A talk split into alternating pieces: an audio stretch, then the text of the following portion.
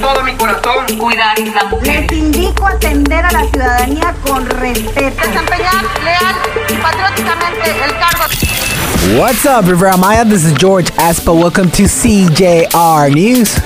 Weather in Quintana Roo for Thursday, November 11th. Isolated rains to heavy rains are forecast during the day in some areas of Quintana Roo.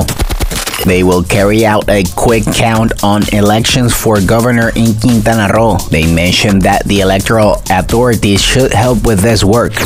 The Good End begins in Cancun and armed subjects assault a store. The Good End 2021 began violently in Cancun as armed subjects assaulted an electrical appliance store. Fonatur begins negotiations for the purchase of land from hoteliers and owners. The project needs the fraction of the properties that adjoin the federal highway through which the Mayan train will pass. Thank you for listening, CJR News. This is George Espo. You can find me on Twitter at CJR News. Don't forget to subscribe to our podcast on Google, Spotify, and Apple. Thank you and goodbye.